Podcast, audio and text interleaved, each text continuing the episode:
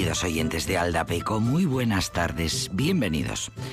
Pues va nuestro querido profesor y nos trae hoy el primer libro en prosa de uno de los grandes, libro del que el autor renegó y se avergonzó, incluso se negó a que fuera incluido en las ediciones de sus obras completas, no os digo más. Esta es una de las grandes pistas que vamos teniendo ya para adivinar. Tremenda decisión, por cierto, tremendo sentimiento de rechazo del gran autor argentino contra su primera obra en prosa, que es la que ha elegido Alex Martínez Sobrino para traernos esta tarde.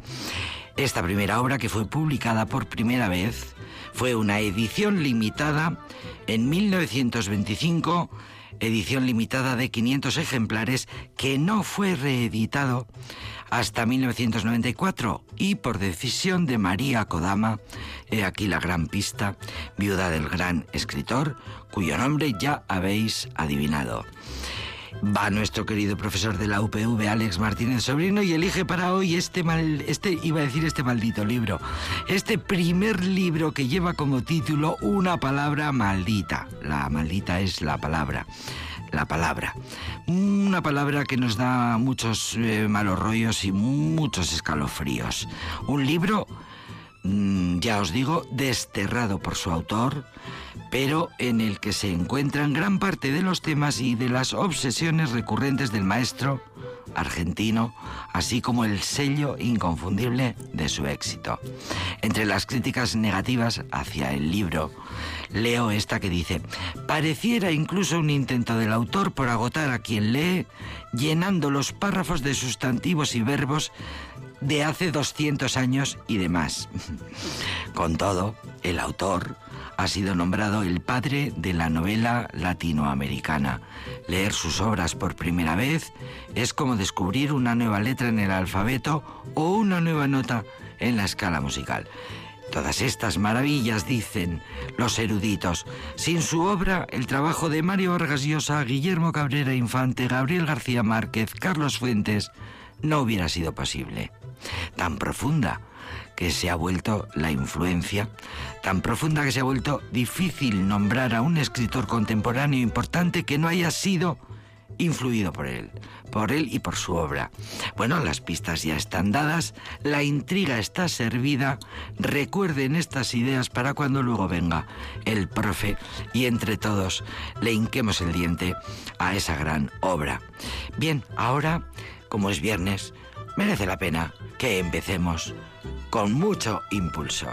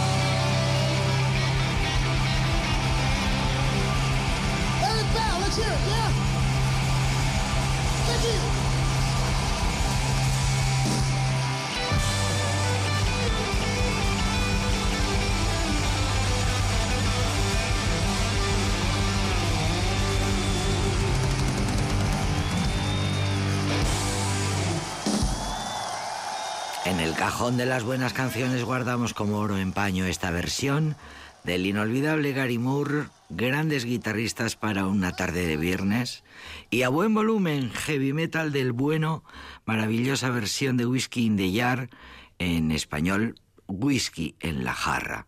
Una famosa canción tradicional irlandesa, por cierto, en origen, que cuenta en primera persona nada nuevo, la historia de un bandolero traicionado por una mujer que, que, se va a la taberna a ahogar sus penas en el alcohol. Bueno, es una de las canciones irlandesas más interpretadas y más versionadas por todo tipo de artistas, aunque destaca siempre los eruditos, destacan la primera versión, que muchos dan por original, que fue la de 1972 de la banda Thin Lizzy, eh, la banda irlandesa de rock. Precisamente esta versión que acabamos de escuchar es una actuación en directo de Gary Moore, uno de los grandes guitarristas de la historia, en un concierto tributo homenaje a Phil Lynott, a la sazón, bajista, cantante principal, compositor, líder fundador de Thin Lizzy, a quien ya digo que es el a quien se le atribuye la originalidad. Ellos hicieron la primera versión probablemente y luego vinieron otras. Dubliners, Poggers, Peter Poran, Mary, Metallica. Mira, un día podríamos hacer un programa eh, de versiones de esta canción tan maravillosa, que versionada por cuantos rockeros en el mundo han sido. Dijeron, dijo la crítica musical, que cuando Gary Moore quiso hacer heavy metal, consiguió álbumes que sonaban a clásica, a música clásica, incluso en el momento de ser publicadas. Eran como himnos del pasado destinados al futuro. Esas cosas maravillosas se han dicho siempre de Gary Moore, que murió en Estepona hace ya unos cuantos años, en 2011. Tenía 58 años, estaba de vacaciones en Estepona, Málaga. En el hotel se durmió y no despertó.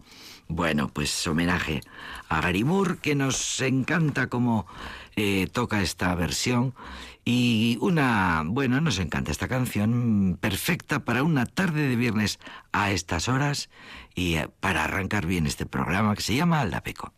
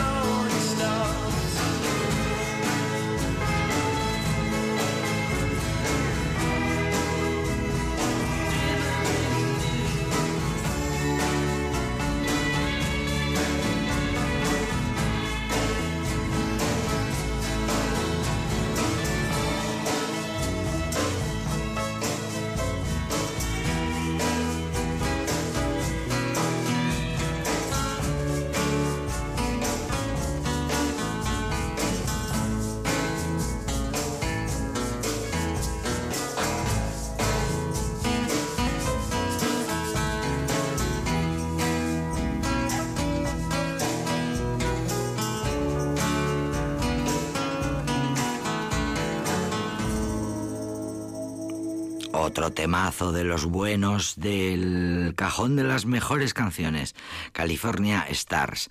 Temazo que nunca falta en ningún concierto de Wilco, la banda de Chicago, autora de esta maravillosa versión o recreación de esta preciosa California Stars de de esos temas en los que mm, el público multitudinario en un macroconcierto bramando exige eh, si es que no aparece en el repertorio este eh, todo el mundo quiere quiere escucharla es un tema antiguo tiene una bonita historia esta canción porque la letra es nada más ni nada menos que el del legendario cantautor mm, estadounidense Woody Guthrie.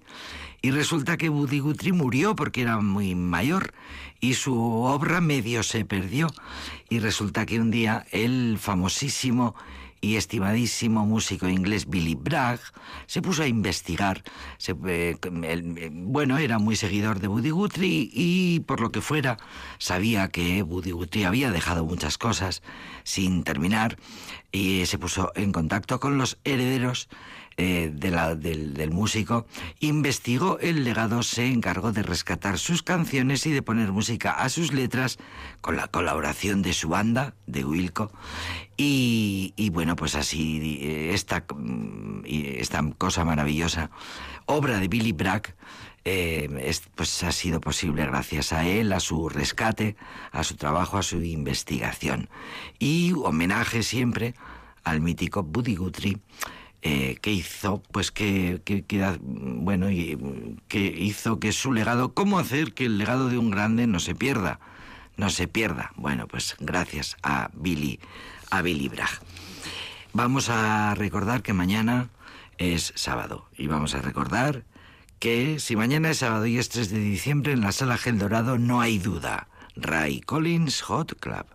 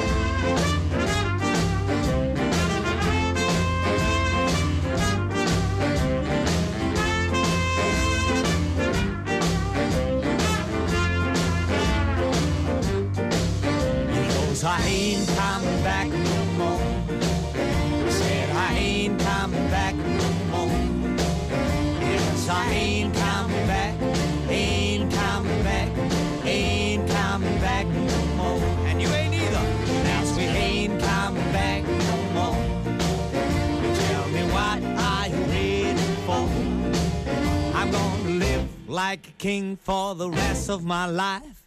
At least if I will die tomorrow morning at five,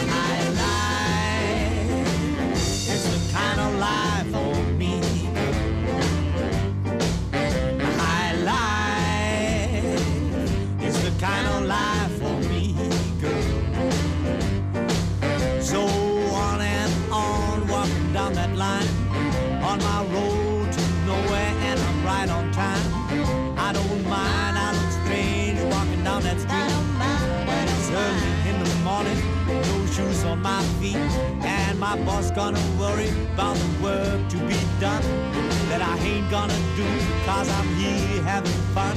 See that sun in the morning, peeking over that hill. Damn case I was right, cause it always will. A high life is the kind of life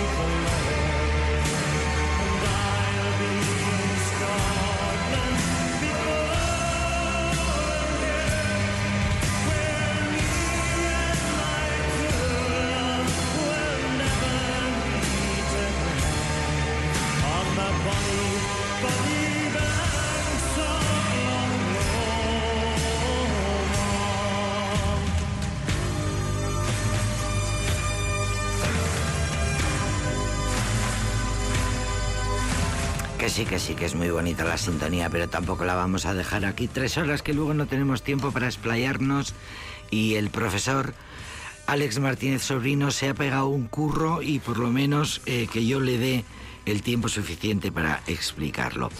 A decir verdad, este ratito de los viernes con el profesor de la UPV Alex Martínez Sobrino no es la no es una sección de recomendación de un libro que también se ha puesto mucho de moda lo del que también, querido Alex. Buenas tardes. Hola, buenas tardes. ¿Verdad que sí? Ya se pasará. Que también, ya se pasará, como todas. que también. ¿Y cómo lo decíamos antes? Puf, no, pues no sale. ¿Cómo decíamos antes lo de esto no es lo que parece? Que también. Pues ¿Cómo ahora me has pillado ahí a pie cambiado, no sé. Esto no es esto, esto es otra cosa. Claro, no decíamos nada. No decíamos nada. Ya ¿eh? vendrá, ya vendrá. Ya vendrá. Ya nos vendrá. Ya vendrá. Antes no se decía, ahora por ejemplo se dice lo que viene siendo. Lo que viene- no. Mm, ¿A quién se le ocurrió eso? Pues a un español, porque no se puede decir en ninguna otra lengua. Lo que viene siendo, pero ¿a Ya quién vamos se viendo. le ocurrió? Pues Ya vamos viendo. Ya vamos viendo. Ya vamos viendo. es algo que les vuelve locos a, a- a los que no son. A los que aprenden español, pues esas expresiones, claro, no, es que no, No, pero es- son muy españolas. la de- Claro, porque tú desde viendo. tu cátedra estás, eh, lo digo con pero- cariño, desde tu doctorado, claro, tú tratas con, tienes alumnos eh, extranjeros, por decirlo así rápidamente, Mm. y por lo tanto les cuidas, sabes exactamente eh, cómo la jerga no la van a entender. Sí, sí. No, es que son expresiones que no tienen en sí, no tienen ningún sentido, Claro. pero que, la- que lo tienen todo, porque como no dicen, bueno, pues ya sí eso, vamos, Ya si eso, ya sí eso, ya vamos viniendo. ya vamos viniendo, Eh, em, em, em, raro no lo siguiente. que también. Bueno, eh, bueno, eh, que por supuesto la invitación a la lectura está, está, está, está implícita y explícita también. Se trata más bien de descubrir cómodamente una obra importante de la literatura, una obra universal y aún de un autor, lógicamente, pues de los grandes de la literatura universal, como es el caso. Así que nadie se vive engaño cuando aparecen libros de los que ni siquiera hemos oído hablar, algunas, o muy lejanamente, sí del autor, pero entonces eh, cuando Alex me manda el guion, esto es como una, estoy pidiendo disculpas, eh, cuando Alex me manda el guion, pues yo me pongo a leer todo lo que puedo en Google para descubrir. Y claro, le digo a Alex, anda, mira, este libro tal y cual, y me dice Alex, no. No, no, la cosa no va por ahí, va por otro lado.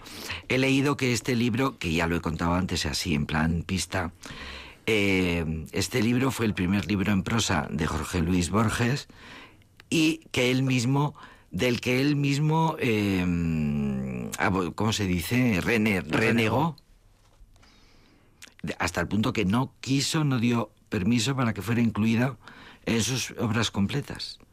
Quiso Bueno, olvidarse, olvidarse. de que había escrito semejante cosa.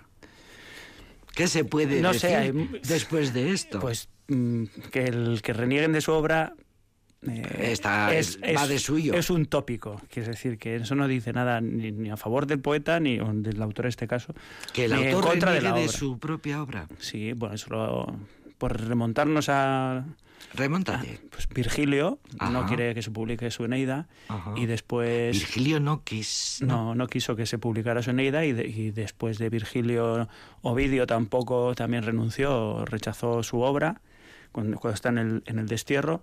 Pero yo, al final, aunque pueda haber sinceridad en el, en el acto de renunciar, y muchos otros autores, ¿eh? pero aunque pueda haber sinceridad en el hecho de que renunciaran, si ha, si ha llegado a nosotros es porque tiene alguna, Claro. alguna algún valor. Claro. eh, y literario en este caso, eh, que es en el que hablo yo, Es- no, claro. no pecuniario, que también podría ser, o interés fetichístico, o lo que sea, porque podría ser, pero no. Eh, entonces, bueno, pues eh, el que él renegara, bueno, pues renegó de esta obra, pero luego resulta que unos años después hizo la segunda parte, que ya lo traeremos más adelante, Que se llama igual, pero con, con otras. con otras por delante y ya está. De aquí, eh, quiero decir que no que él renegara, pues mm, si es su primera obra, es verdad que es una obra un poco, mm, no, un poco es un tanto Rara. distinta.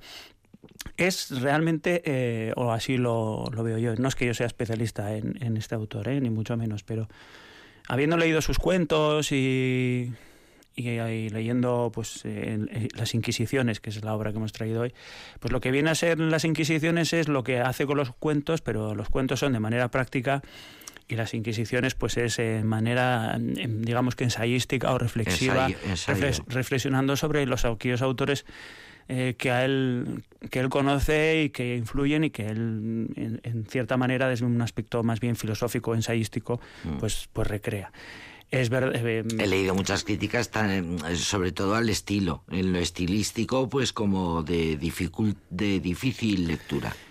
eh, a ver es, es divertido Es divertido. es divertido es divertido de leer. Inquisiciones de Jorge Luis Borges. Es divertido de leer. eh, porque Borges es, es divertido de leer, es fácil de leer. Eh, y ahora me voy, a, me, voy a- me voy a precisar. Voy a, voy a precisar. Borges es fácil de leer mm, porque se lee con, con mucha sencillez.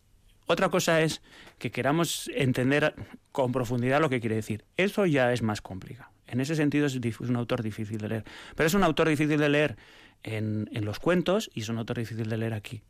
Eh, En el su ensayo. estilo es muy fácil, muy sencillo. Tú lo lees y, y estás encantado y parece que... Pero luego, eh, porque es una persona muy inteligente y, y sabe, sabe marear la perdiz y decir nada o decir mucho y parecer que no dice nada o que dice mucho. Entonces, en ese sentido, es por eso digo que es sencillo, es divertido, pero luego tiene más enjundro que parece y es más complicado de lo que realmente de lo que da a primera vista. Eh, podía haber traído los cuentos, pues el Aleph, etcétera, ¿no? Pero eh, digo, en lugar de traer los cuentos vamos a traer Lo menos- lo- no, lo mismo, pero sobre qué es lo que piensa él sobre los autores de literarios. Y entonces, por eso lo traigo. ¿no? ¿Qué autores literarios? Pues aquí sale, básicamente, sale pues Quevedo, Unamuno, eh, James Joyce, eh, Thomas Brown, se menciona a Lucrecio, claro, un nombre muy leído, a Virgilio. Era un hombre muy leído. Sí. claro, como los, los grandes escritores. Por eso son grandes, ¿no? Porque Primero son- que- primero hay que leer mucho. Son grandes lectores. Primero hay que leer mucho Claro. y bien, y luego ya, cuando digo bien es con profundidad, leer ¿eh? mucho y leer bien. Y Esa- bien, ese y bien. matiz es, Sí, es sí, muy leer mucho y bien. Es muy necesario. Y luego, otra cosa es que a partir de un malentendido, una mala comprensión, una mala versión, luego salgan grandes obras, que eso también pasa. Pero hay que leer bien y con profundidad. Y luego, una vez que uno tiene eso, si encima tiene habilidad para la hora de escribir, porque hay que tener habilidad y tiempo, pues eh, entonces uno puede ser un gran autor, que es el caso de, de este argentino. Pues es eso, entre los hombres- autores que, que cita, pues muchos son desconocidos, ¿eh? o no son tan conocidos para nosotros, pero otros sí, otros son están, pues eso, como te digo, eh, Unamuno, por ejemplo, tiene Tor- Torres Villarroel, que es un autor sudamericano, pues ahí, si eres especialista o te gusta mucho la literatura hispanoamericana, pues igual sí, ¿no? Eh, Quevedo, Casino Sansens, pues Digo, Áuscalo. Áuscalo. Pero luego hace. La, la obra está muy bien porque pinta, dibuja con gracia la- los rasgos, pero no solo. eh, este hombre, creo que el, el último que mencionó, creo que es mexicano. eh, Si, me, si me equivoco, mm, pido disculpas. Pero ha- habla. Elabora el- a través de- del personaje a- mm, que cita, a través de su elaboración ficticia, porque lo que hace es convertir personas reales en, en- en ficción, eh, saca los tópicos y explica la esencia de lo que es para él un argentino, un mexicano, un, un español. Un, bueno, el español lo tiene más difícil porque ha- habla de Quevedo, de, de Cervantes, de Unamuno, y cada uno es un poco distinto, pero lo que les une. Habla, eh, por ejemplo, mira, dice... y lo voy a leer porque hemos traído a este autor Sí, sí, y sí. hemos traído su poesía. Bien, Entonces, bien, bien. no hay en los versos de Unamuno el más leve acariciamiento de ritmo. Son claros, pero su claror no es comparable al de un árbol, que albrician en primavera las hojas, sino a la trabajosa claridad de una demostración matemática. Son españoles, pero tan adentradamente españoles que al, que al escucharlos no reparamos en la desemejanza que va de su país a nosotros, sino en lo humanamente universal. Comprobamos con sencillez, el hombre Miguel de Unamuno, constreñido a su tierra y a su tiempo, ha pensado los pensamientos esenciales. Después, la, desconfianza, la desconfiada inteligencia pone algunos reparos a las minucias de la hechura, pero a despecho de su fallo, la realidad espiritual del autor se introduce de lleno en nuestro vivir, íntimamente con la certeza de una emoción. Qué bonito. Y, está diciendo, Pero no es un buen poeta, Pero pero la esencia- sus ensayos han ido al quiz de Sí. la cuestión. Y ese es, la- es- es el colofón de, de- Al- de un articulito sobre Unamuno poeta. Las eh, ahí, mm, fíjate. Pero ves qué, qué bonito, bonito, qué bonito, cómo qué lo, bonito. claro, es una persona muy inteligente con mucha habilidad. Y cómo señala que... ¿Cómo juega que- con las palabras? ¿Cómo juega? Y por eso es difícil, porque nunca sabes, es complicado distinguir cuando está en broma y cuando está en serio. Y A pa- pasa lo Unamuno le- mismo en los cuentos. Le encantaría. Me pasa lo mismo en los cuentos. En, de, en los, en los- en los cuentos de, de Borges o las, las demás obras. Hace esto constantemente. Juega con, con la filosofía, juega. Entonces, al final. Por eso resulta difícil, pero por eso al mismo tiempo resulta muy divertido de leer. Y- Es, es como una golosina, ¿no? Es una cosa sí. eh, que tiene mucho sabor. Es Tiene una cosa muchas- muy rica, muy rica. muchos planos y dice, mira, por ejemplo aquí, el, el final de la obra se titula Advertencias, que lo pone justo al final en vez de al principio. Una vez que has terminado de leer, te advierte de lo que es. Ah, mira, vale. Advertencias de Viene al cara, final. de cara a la lectura. Sí, dice. Porque lo que él pro- propone aquí es una retórica eh, literaria de, de sus obras. Lo que Mm. tiene que entonces dice una retórica que partiese no del arreglamiento de los sucesos literarios actuales a las formas ya prefijadas de la doctrina clásica, sino de su directa contemplación y que legislase la greguería, la novela confesional y la figuración contemporánea de las formas de siempre, fue ambición de mi pluma. Examen de metáforas es un capítulo de esa posible retórica. La nadería de la personalidad y la encrucijada de Berkeley, otro autor mm, inglés muy conocido, los dos escritos metafísicos que este volumen incluye, fueron pensados a la vera de claras discusiones con Macedonio Fernández. Que luego Macedonio Fernández es un personaje, Personaje. una persona que ap- aparece en los cuentos, en algunas de las, de las novelas o de los cuentos. La interpretación de Silva Valdés, este es el mexicano que quería señalar antes, no el autor que he dicho, señala la flaqueza principal que a este eficaz poeta puede achacársele, el no cantar de corazón adentro y el arrimarse a algún tre- trebejo criollo que ya, que ya eh, privilegiaron otros cantores. La página llamada Norak Lench fue prefación del libro de poesías que ella compuso. Este y además, y eso es lo que, y eso viene al final, la explicación de qué es la obra que se ha leído. Y, y es su pensamiento mm, mm, poético a través de ens- ensayos poéticos co- convirtiendo en... Es una crítica literaria es una crítica de literaria. primer orden, Sí, un comentario de texto minucioso. Sí, y el problema está a la hora de entenderlo que, que uno tiene que tener conocimientos, pero como lectura es entretenida. Por eso decía que bueno. Muy algunas- rico, muy rico, muy rico. Eh, las canciones muy bonitas has Ya- traído. ya estaba- ya sabía que te iban a bonitas. gustar. La Está- primera, la está primera bien. brevi- brevísima. La primera es muy breve.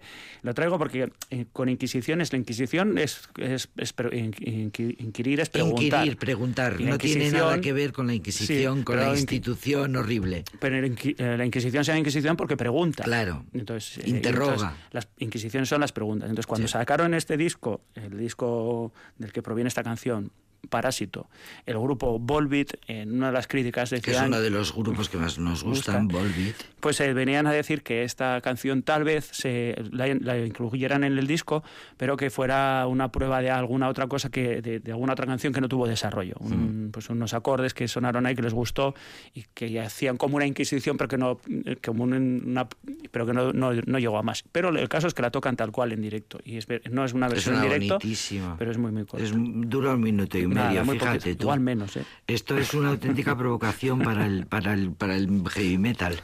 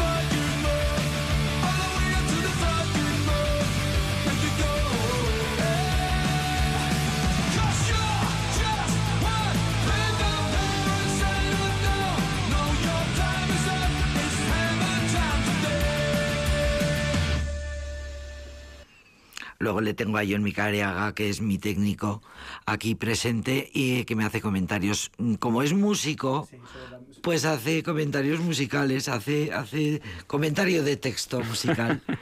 y, y bueno, es genial. Gracias, Johnny, por tus apreciaciones musicales. Pues muy bonita canción. Pues le estaba diciendo a Alex que el primer texto de Unamuno, el primer comentario de Borges sobre Unamuno me ha parecido preciosísimo. Segundo me ha costado ya más, ¿eh? Segundo más Seguirte, sí, ¿eh? sí, me ha costado más. Mira, hay uno que pone, dice, menoscabo y grandeza de Quevedo. Bueno, eh, no, no lo voy a leer. Estamos Es- con Jorge Luis Borges, Borges, con un libro, su primera novela en prosa, que, que se llama Inquisiciones. Inquisiciones. Y una especie de ensayo sobre un montón de autores importantes de la literatura. Y en este, el, el de Menoscabo y Grandeza de Quevedo, bueno, para los oyentes que no sepan, que entre Quevedo y Góngora hubo una disputa ahí entre el conceptismo y el culteranismo. Góngora, que ya trajimos en su día también, eh, que trajimos eh, Polifemo y Galatea, que contaban sin referirse al objeto Mm. Qué por su nombre, hacía, te juro que es porque estoy hablando y me viene a la cabeza, pero si me preguntas qué obras hemos traído, no me acuerdo de ninguna. Eh, eh, que iba, ah, que eh, se refiere a través de, de circunloquios a los objetos y entonces hace unas figuras mm, preciosísimas. Hay otros autores que dicen que Góngora era un mal traductor de, de, Ovidio, pero bueno, eso.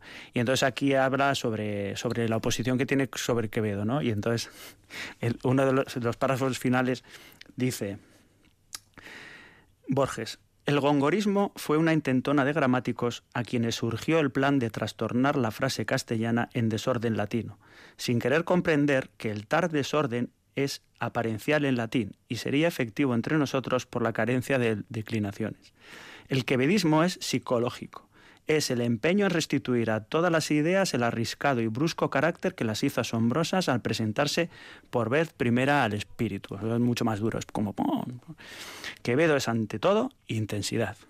¡Hala! Sí, pone... ¿Qué, pone algo- qué lectura más moderna a todo, Sí. a todo esto? Porque este lo escribe en 1925, ¿eh? Sí. O sea, Dice- me parece de una actualidad. Como ejemplo, que él comenta pues, unos, unos versos de, Quevedo y voy a, leer los, los versos que comenta. Dice, en el soneto 31 dice, Eh, esto lo tomo del libro de los capítulos que Borges le dedica a Quevedo. Y, y lo- los versos que comenta son: Alma a quien todo un dios prisión ha sido, venas que humor a tanto fuego han dado, médulas que han gloriosamente ardido. Su forma dejarán, no su cuidado. Serán ceniza, mas tendrá sentido. Polvo serán, mas polvo enamorado. Ese es el verso, uno de los versos que, que comenta sobre, sobre Quevedo y que concluye en eso, en su, en su disputa entre eh, culteranos y conceptistas, pues lo que dice Góngora lo que hacía era eh, alterar el- la, La sintaxis, sintaxis, para que pareciera claro, latín, y eso tiene sentido claro. en latín porque tiene declinaciones, pero en español es un desorden que no hay quien lo siga. Y en parte es verdad. Porque Góngora se recupera en esta época gracias a la generación del 27, porque Góngora era un autor que apenas se leía, pero Lorca y compañía, eh, la llamada generación del 27 lo, la recuperan en, en- o hacen un esfuerzo por, por recuperarlo. Pero bueno, vemos aquí que ya hay, Borges también está trabajando, trabajando en ello. Es precioso, hay, eh, antes decía, esta sección, lo que hacemos, bueno, pues es una de las cosas que hacemos es disfrutar sin, eh, con el mínimo esfuerzo, escuchando a Alex Martínez Sobrino, cómo nos descubre mm, maravilla, maravillas de la literatura, lo maravillosa que es la literatura. Estamos aquí sentaditas así tranquilamente, sin mover un dedo, y viene Alex y nos trae unas joyas. Eh, es una preciosidad. Me parece precioso. Nos vamos a despedir. ¿Qué tienes para despedirte? Eh, ¿Canción o, Va, pues o ponemos... quieres leer? No, estaba pensando, mira, hacemos una cosa, las dos cosas. Venga. Hago, leo nada, un párrafito. Y nos despedimos. Y, nos, y ponemos la can- y presentamos la canción. Venga. Nora Lange. Las noches y los días de Nora Lange son remansados y lucientes en una quinta que no desmarcaré con mentirosa preci- precisión topográfica y de la cual me basta señalar que está en la misma hondura de la tarde, junto a esas calles grandes del oeste con quienes es piadoso el último sol y en que el rojizo enladrillado de las altas aceras es un trasunto del poniente cuya luz es como una fiesta pobre para los terrenos finales. Y Cuya luz es como una fiesta pobre para los terrenos finales. sí. Qué descripción tan... En esos aledaños conocí a Nora Lange y ya el que quiera que, que, Que coge siga, el libro que y siga, que lo siga. siga. Y la canción que vamos a tra- hemos traído es eh, un juego que hace de que hacen Ian Anderson de Jethro Tull y Bruce Dickinson de Iron Maiden y que cantaba el solo también de una canción que toca el- en solitario es una versión una canción que hace sobre la sobre la Navidad basada en un- unos Sobre versos la Navidad. basada en, en Ya so- es Navidad, que decía Robert Redford en Memorias de África, mirando así con una especie de mirada de nostalgia. que se Ya convierte en un, en un himno y es eh, la canción es Jerusalén.